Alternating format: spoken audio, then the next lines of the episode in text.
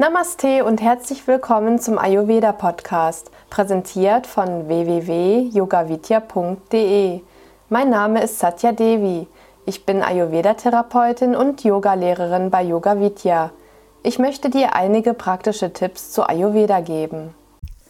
Pitta-senkende Obstsorten. Besonders süße, reife Früchte sind im Ayurveda für den Pitta-Typen gut geeignet.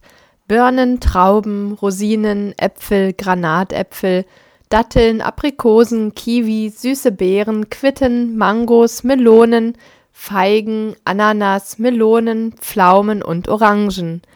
Obstsorten, die Pitta-Typen lieber meiden sollten, sind alle sauren Früchte wie saure Äpfel, Orangen, Zitronen und so weiter.